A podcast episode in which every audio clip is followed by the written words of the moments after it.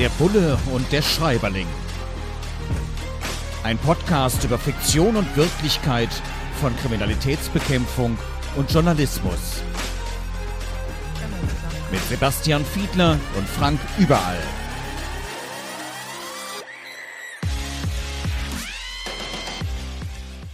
Herzlich willkommen zu einer neuen Folge von Der Bulle und der Schreiberling. Unser Podcast, wo wir uns mit aktuellen Krimis beschäftigen. Und diesmal ist es von Dietmar Dörner aus Bonn, Reptilienmord am Nachtigallental. Ein Mord in bzw. um Bonn. Und es geht um ein Reptil. Es geht darum, dass ein solches sehr ungewöhnliches Tier jemanden umgebracht haben soll. Und wie es da dann zur Aufklärung kommt und wie das ganz konkret abläuft, damit beschäftigen wir uns und schauen uns, ob das denn realistisch ist. Und wir sprechen auch mit Dietmar Dörner. Aber da kommen wir gleich zu. Sebastian, an einer Stelle ist beschrieben, dass eine Polizistin irgendwie nicht so genau hinhört, als die Polizeipräsidentin spricht. Sie tut dann so, als ob sie hingehört hätte. Und dann heißt es dort, dass sie natürlich eigentlich komplett abwesend war und vom Urlaub geträumt hat. Sebastian, ist dir das auch schon in Besprechungen passiert, dass irgendwie die Chefin, der Chef, Polizeipräsident vielleicht sogar was erklärt haben und du irgendwie völlig geistesabwesend warst? Ja, Frank, ich glaube, das ist doch jedem schon mal passiert und ich wette, dir ist es auch schon mal passiert. Entscheidend ist doch nur, dass es keine Konsequenzen hat und dass es das Gegenüber nicht merkt. Man muss sozusagen am entscheidenden Punkt wieder seine Konzentration beisammen haben, um dann wieder in die Besprechung einsteigen zu können. Aber mir fallen durchaus ein paar Situationen Diskussionen ein. Wichtig ist immer nur, dass man in Besprechungen an den Punkten, die einen selber betreffen oder die besonders relevant sind, wieder aufmerksam ist. So würde ich es, glaube ich, für mich feststellen. oh ja, solche Konferenzen kenne ich auch, Sebastian. Es gibt in diesem Buch von Dietmar Dörner auch ja, eine längere Passage, ich muss sagen, die hat mich ein bisschen nachdenklich gemacht. Es wird dort beschrieben, dass es kriminelle junge Menschen gibt, Menschen mit Migrationshintergrund, Menschen, die geflüchtet sind und die sich in ihrer neuen Umgebung eben nur mit Kriminalität irgendwie über Wasser halten wollen. Und das wird sehr, sehr eindrücklich beschrieben und ich habe Dietmar Dörner, den Autor aus Bonn, mal gefragt, ob er damit nicht vielleicht Vorurteile befördert oder warum er das so knallhart beschrieben hat. Ja, ich denke schon, dass man als Autor wie auch als Journalist eine Verantwortung hat. Das bedeutet zum einen, dass man nicht hetzen darf natürlich, aber zum anderen auch schon mal auf etwas hinweisen darf, was es zweifellos gibt. In diesem Fall kriminelle Jugendliche mit Migrationshintergrund. Wichtig, finde ich, ist es, immer die ganze Wahrheit zu sehen. Es gibt ja nicht nur schwarz und weiß, gut und böse, sondern viele Nuancen dazwischen. Und da kann, das kann in diesem Fall natürlich provokant sein oder auch wirken.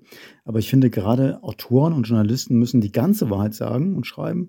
Und das ist im Fall von Reptilienmord die Tatsache, dass es natürlich auch Kriminelle gibt, die einen Migrationshintergrund haben. Sebastian, Menschen auch mit Migrationshintergrund, nicht nur, aber hier sind sie ja eben in diesem Buch so fokussiert, die das Rechtssystem nicht anerkennen, die irgendwo für sich keine andere Chance sehen, warum auch immer, sich außerhalb von Gesellschaft zu stellen und ja, Intensivtäter werden, also dauernd irgendwelche Verbrechen begehen oder zumindest Vergehen begehen. Hast du sowas in deiner Laufbahn auch schon erlebt? Ja, das habe ich auf unterschiedlichen Ebenen erlebt. Wenn ich mal so in die jüngste Vergangenheit blicke, dann fällt natürlich am ehesten das Stichwort der sogenannten Clankriminalität, mit der wir uns im Berufsverband sehr intensiv beschäftigt haben.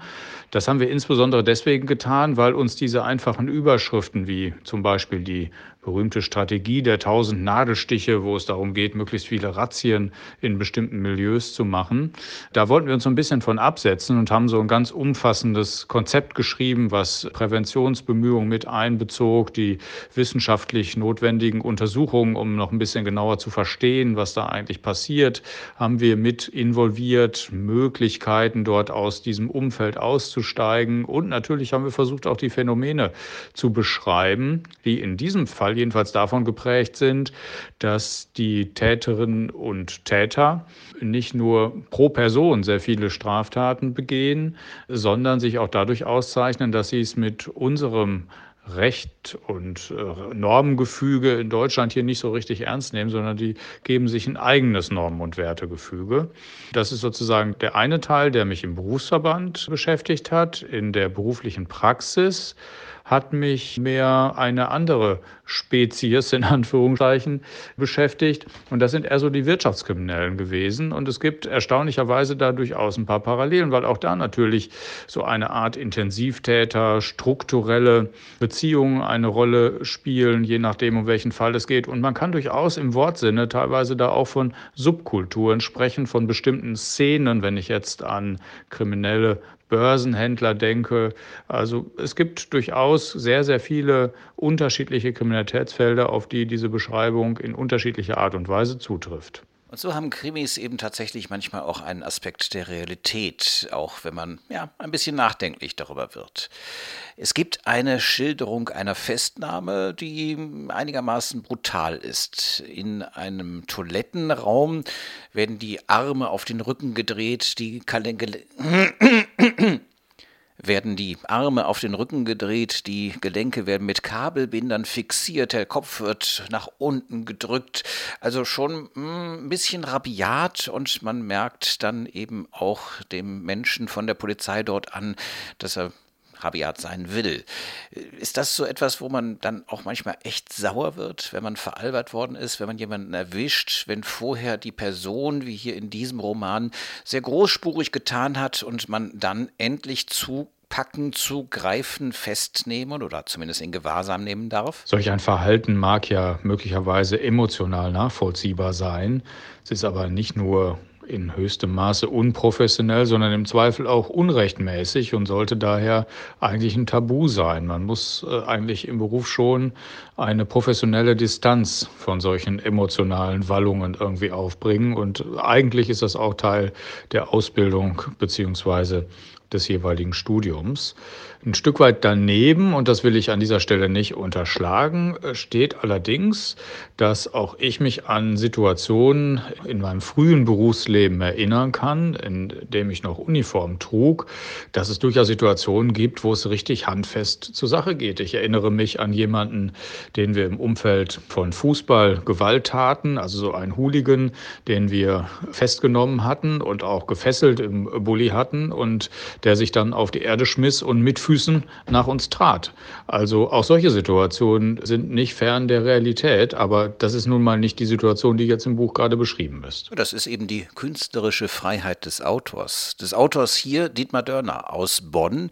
Er hat den Krimi Reptilienmord am Nachtigallental geschrieben, erschienen im Lempertz Verlag. Und ich habe ihn einfach mal gefragt, wie er denn darauf kommt, eine solche Festnahmeszene so brutal und eindrücklich zu beschreiben. Ja, wie habe ich recherchiert? Zum einen bin ich immer noch ab und zu vor Gericht, um für den WDR von einem Prozess zu berichten. Da werden während der Verhandlungen viele Details genannt, die ich zum Teil gebrauchen kann. Zum anderen entwickelt sich so etwas natürlich aber auch einfach während des Schreibens. Also ob eine Festnahme so oder so abläuft, hängt ja in erster Linie immer von demjenigen ab, der festgenommen werden soll. Also will er fliehen, wird es hektisch, wird er gewalttätig, wird es gefährlich und ist er ganz friedlich, ja, dann ist auch die Festnahme relativ entspannt. Soweit also Dietmar Dörner, der Autor, zu seiner Schilderung einer Festnahme im Buch Reptilienmord am Nachtigallental. Und ein weiterer Aspekt, den ich da recht interessant finde, ist, dass er beschreibt, dass es immer wieder Schwierigkeiten in den Polizeipräsidien gibt, weil Unternehmensberatungen da alles durchleuchten und sagen, das kann man noch effizienter machen. Er beschreibt dann, dass es dann besonders viele Besprechungen gibt. Ich kenne das aus dem journalistischen Bereich. Oft machen sich Unternehmensberatungen gar nicht bewusst, wie viel Kreativität im journalistischen Beruf in den Redaktionen steckt. Und da wird dann gesagt, mit ordentlich Rotstift kann man da was reißen, kann man viel Geld sparen und letzten Endes wird das Produkt dann schlechter. Wird bei euch aufgrund der Intervention, der Durchleuchtung von Unternehmensberatungen das Produkt, also kriminalpolizeiliche Arbeit, auch manchmal schlechter, Sebastian? Ja, ich kann das vorwiegend nur für die Polizei in Nordrhein-Westfalen beantworten. Und da ist es zumindest schon sehr, sehr lange her, dass wir solche durchgreifenden Beratungen von außen und Vergleiche mit der Wirtschaft so hinter uns gebracht haben. Diese Ansinnen gab es mal. Sie haben sich aber nicht als so vorteilhaft erwiesen, um das mal sehr vorsichtig anzudeuten. Auf der anderen Seite haben wir auch Erfahrungen damit gemacht, dass es nicht immer nur gut ist, wenn man so im eigenen Saft schmort und versucht zum Beispiel Softwareprodukte selber zu entwickeln, sondern in der Mitte liegt, glaube ich, so die Weisheit. Ja, ich glaube, solche Beobachtungen kennen wir aus allen Berufsfeldern. Ich für den Deutschen Journalistenverband, die Gewerkschaft und den Berufsverband für Journalistinnen und Journalisten, die hauptberuflich tätig sind, und du beim Bund Deutscher Kriminalbeamter, der Interessenvertretung und der Gewerkschaft der Kripo-Menschen in Deutschland. Vernimmt sich, was man will, dann wilde Gerüchte entstanden. Fast nichts davon stimmt. Tatort Sport. Wenn Sporthelden zu Tätern oder Opfern werden, ermittelt Malte Asmus auf meinsportpodcast.de. Folge dem True Crime Podcast, denn manchmal ist Sport tatsächlich Mord. Nicht nur für Sportfans. Der Bulle und der Schreiberling, unser Podcast über Realität und Wirklichkeit am Beispiel von aktuellen Krimis. Und heute beschäftigen wir uns mit der Reptilienmord am Nachtigallental, erschienen im Lempertz Verlag von Dietmar Dörner. Und da heißt es an einer Stelle dann, dass natürlich wir Journalistinnen und Journalisten immer so ein bisschen zuspitzen, zuspitzen, was Vokabeln angeht. Reptilienmord heißt es auf dem Buchumschlag, in der Berichterstattung, in der fiktiven, in diesem Roman heißt es dann Schlangenmord. Man braucht ja immer so einen griffigen Ausdruck, um zu berichten.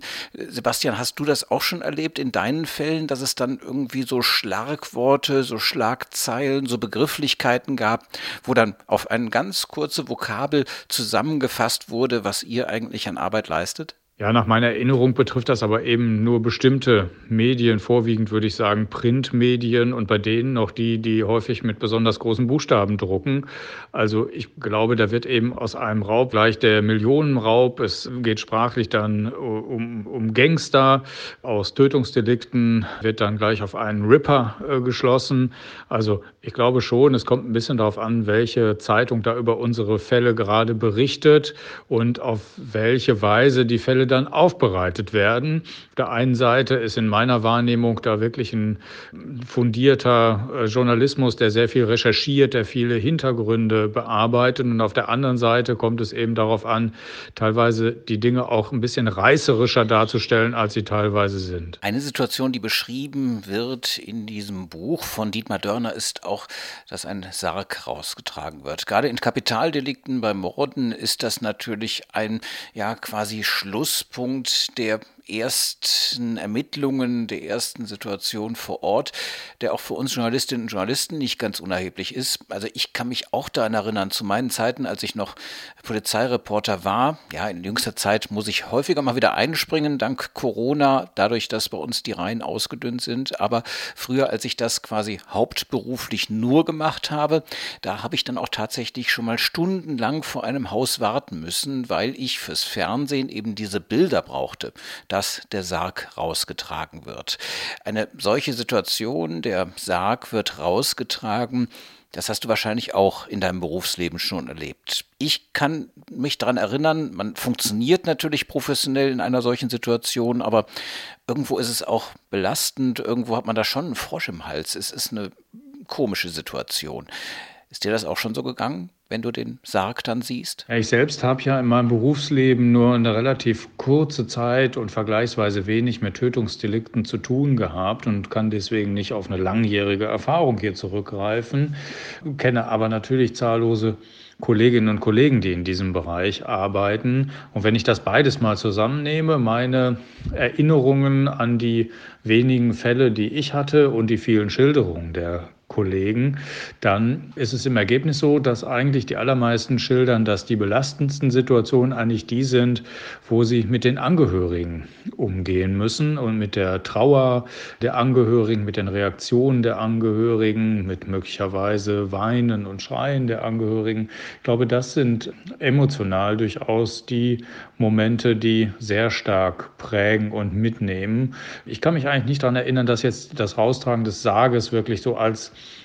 als nochmal besonderer Punkt empfunden wird. Das würde ich eher sagen, ist vielleicht zumindest, das ist eine sehr subjektive Schilderung, mir im Privatleben eher so gegangen.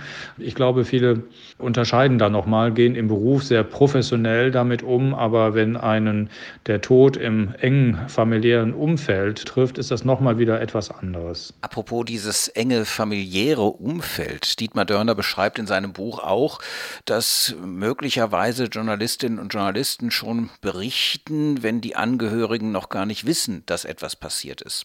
Mir persönlich ist das auch mal so gegangen. Ich hatte die Information, dass der Sohn des Oberbürgermeisters in Köln bei einem Verkehrsunfall ums Leben gekommen ist. Das war etwas, was auch überregional relevant war. Es war mitten in der Nacht und ich wollte in den Hauptnachrichten beim BDR Hörfunk darüber berichten und wurde dann darum gebeten, das doch bitte noch ein Stück weit zurückzuhalten, weil man erst einmal die Angehörigen, also hier den damaligen Oberbürgermeister, informieren wollte. Daran habe ich mich natürlich auch gehalten, aber nicht jede und nicht jeder hält sich daran.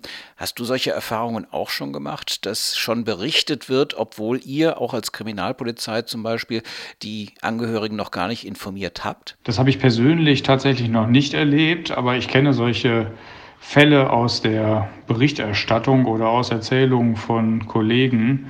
Was uns mehr betroffen hat in der Vergangenheit, Gott sei Dank auch nicht in allzu vielen Fällen, aber es gab solche Situationen, wo im Vorfeld von Einsätzen durchgestochen worden ist und im wahrsten Sinne des Wortes die Journalisten schon am Einsatzort gewartet haben. Das ist etwas, das gefällt uns natürlich nicht. Journalistinnen und Journalisten natürlich schon, Sebastian, das wirst du verstehen. Und wenn wir die Chance haben, das rauszufinden, ja, dann werden wir einen solchen Einsatz immer auch begleiten.